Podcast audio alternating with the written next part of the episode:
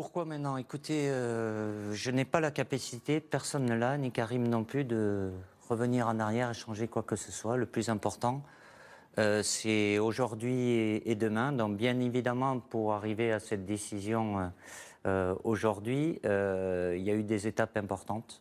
Lesquelles? Une, une très importante où on, l'on s'est vu, on a discuté longuement. C'était l'étape la plus importante. Après cela, euh, j'ai eu une longue euh, réflexion, bien évidemment, par rapport à plein de choses et pour en arriver à, prendre cette euh, décision-là aujourd'hui.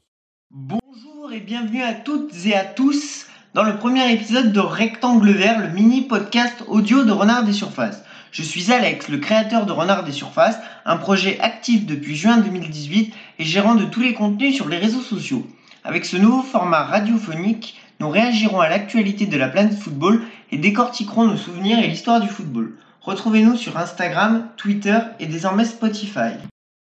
Salut à toutes et à tous, je m'appelle Lucas, je suis chroniqueur et rédacteur pour Renard des Surfaces et nous allons vous présenter le sujet de la semaine, à savoir la liste des 26 de Didier Deschamps.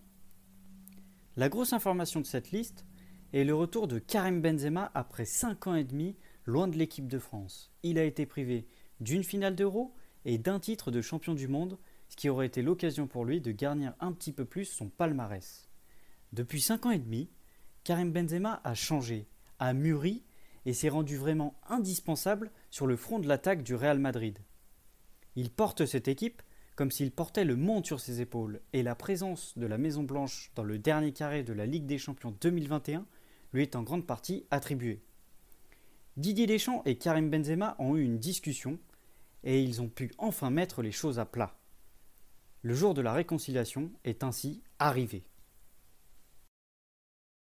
Maintenant que l'équipe de France est championne du monde et vice-championne d'Europe, le retour de Benzema impose un problème de riche à Didier Deschamps qui a su gagner sans lui. Dans une certaine mesure, ce retour était indispensable, mais il est aussi à double tranchant.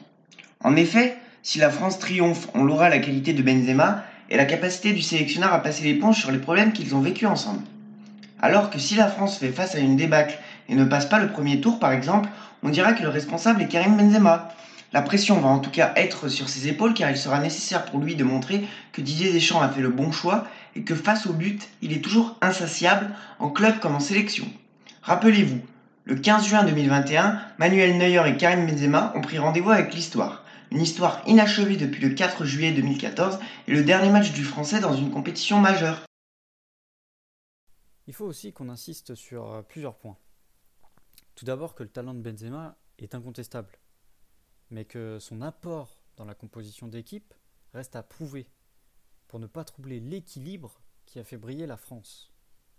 L'animation offensive devrait être centrée autour du trio composé de Griezmann, Benzema et Mbappé, et pourrait apporter des phases de jeu plus construites avec des transitions plus rapides.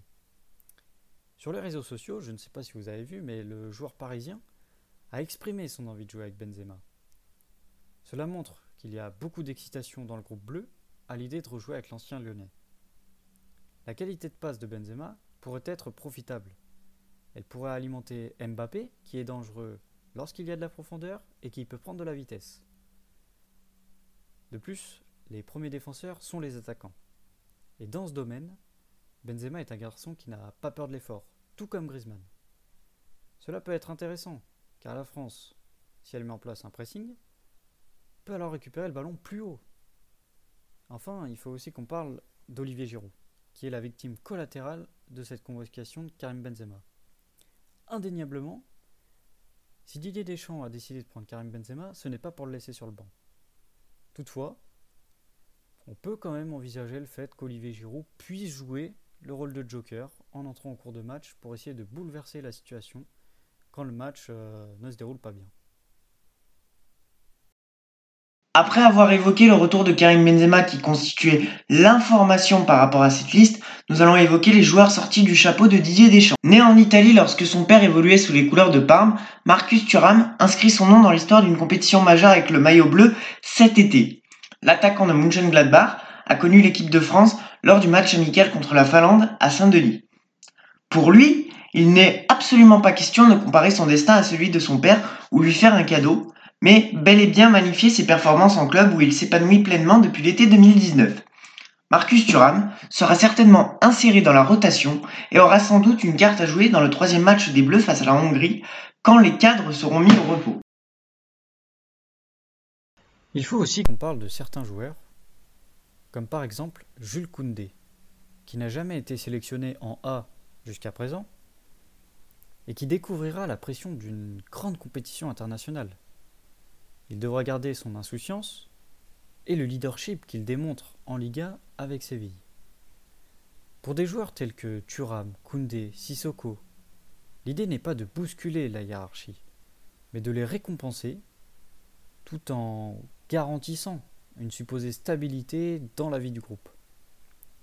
En revanche, une convocation peut paraître surprenante, c'est celle de Kurt Zuma.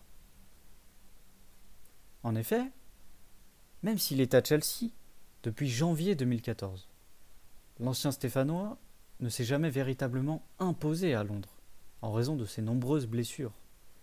La plupart du temps, il observe les performances de ses coéquipiers depuis le port de la touche. Et la nomination de Thomas Tourel n'a rien changé à sa situation. Cela semble curieux, d'autant plus que certains joueurs, comme Upamecano ou encore Emeric Laporte, titulaire à City, ont réalisé de bonnes performances. Emeric Laporte va d'ailleurs disputer une finale de Ligue des Champions.